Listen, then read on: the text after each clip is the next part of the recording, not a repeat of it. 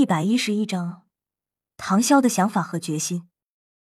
武魂殿、教皇殿，教皇冕下，两位长老传回信息，他们没有完成任务，等待您的指示。什么？没完成任务？教皇比比东脸色一变，猛地看向大师玉小刚：“你徒弟和他哥哥的运气似乎都很不错。”天斗帝国参赛的魂师队伍继续前进，在接下来的路途中，并没有再出现什么意外。为了更好的保护这些魂师，雪清河从路过的城市中临时抽调了三千铁甲军辅助护卫，同时也从帝都天斗城召集了一些魂师高手快速赶来。雪清河并没有再与唐潇兄弟二人交流过，因为唐潇兄弟二人遇到的麻烦他也很清楚。在这种时候，他是想再用行动获得着唐潇和唐三的好感。一路上，史莱克学院众人中地气氛都显得有些沉闷。终于，整个队伍抵达了武魂城。因为武魂城的特殊规定，雪清河命令铁甲军和皇家骑士团在城外驻守，带领着十五支魂师队伍进入武魂城之内。和天斗城、索托城那样庞大的城市相比，武魂城要小得多，甚至还没有天斗城十分之一的面积。可是，它带给魂师们的震撼却依旧不少。面积不大的武魂城，城墙却绝对是按照首都主城的制式建造而成的。高达八十米的城墙，从外面看去极为巍峨，城墙厚度也超过了三十米，完全是由花岗岩修砌而成的。哪怕是财力雄厚的宁风致，看到武魂城时也不禁为之赞叹。要知道，这座城市原本是没有的，完全是由武魂殿出资建造而成。想要建成这样一座城市，谈何容易？最为奇特的是，武魂城并不像普通城市那样是四边形，而是六边形。也就是说，它一共有六面城墙。城墙上负责巡逻的全部都是魂师，穿着武魂殿专门的服装。在六面城墙上，各有一个巨大的浮雕，与武魂殿令牌上完全一样，象征着六种强大的武魂。走进武魂城，给人的感觉就是空旷，街道上的行人不多，店铺也很少。这些店铺经营的，也大都是魂师需要的一些物品。甚至连空间储存类的魂导器都有的卖，当然品质就要差了一些。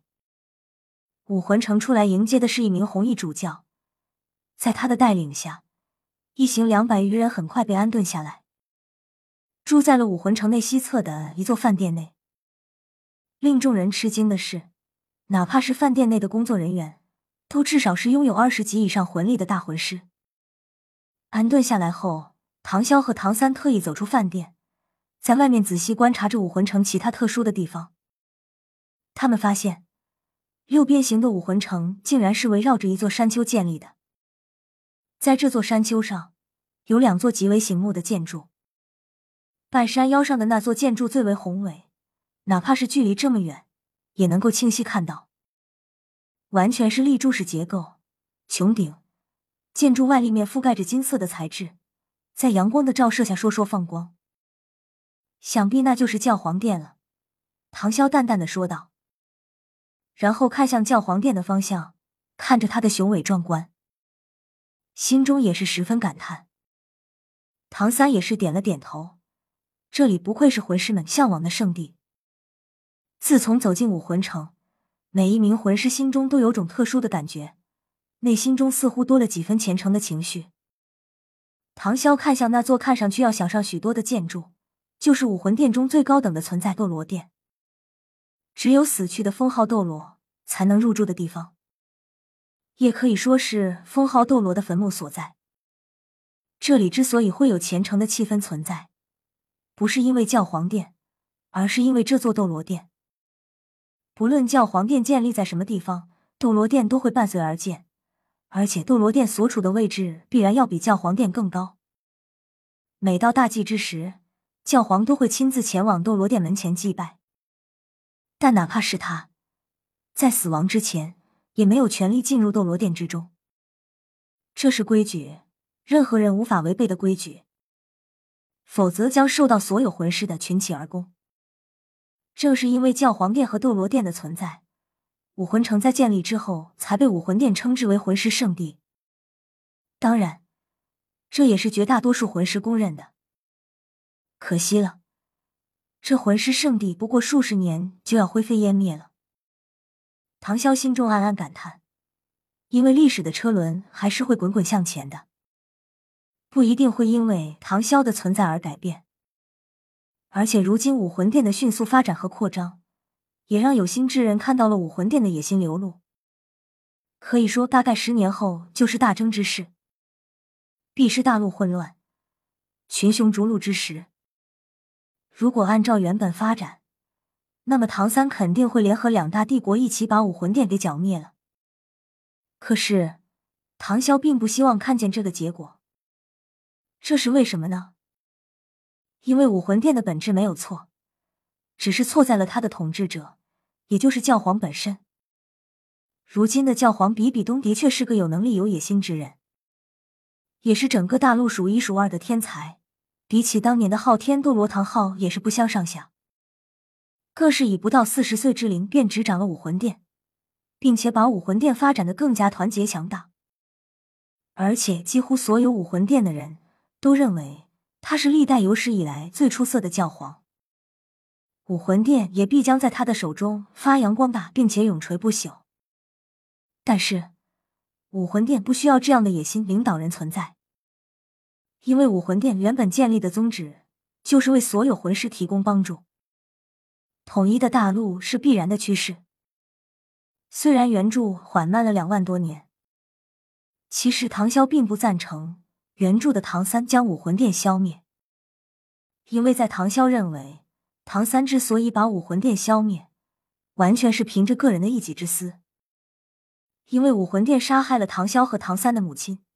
而且武魂殿也害得许多家族宗门家破人亡，但是这些都只是贵族小层面的而已。